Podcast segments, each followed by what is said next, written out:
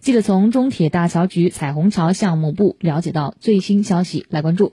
历经十一天的连续作业后，昨天上午九点二十八分，彩虹桥旧桥最后一孔一百二十二米的钢拱完成了顶推出了郑州北边主站铁路线的范围。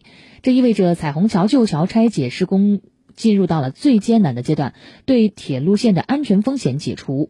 下一步，施工方将把这最后一孔。横拱移至北侧拆桥区进行拆解，预计七月彩虹桥旧桥全部拆解完成。在彩虹桥旧桥拆除的同时，新建彩虹桥施工将同步进行。新建彩虹桥主桥全长三百六十九米，桥宽三十八米，设计为双向八车道，预计二零二三年九月底前建成通车。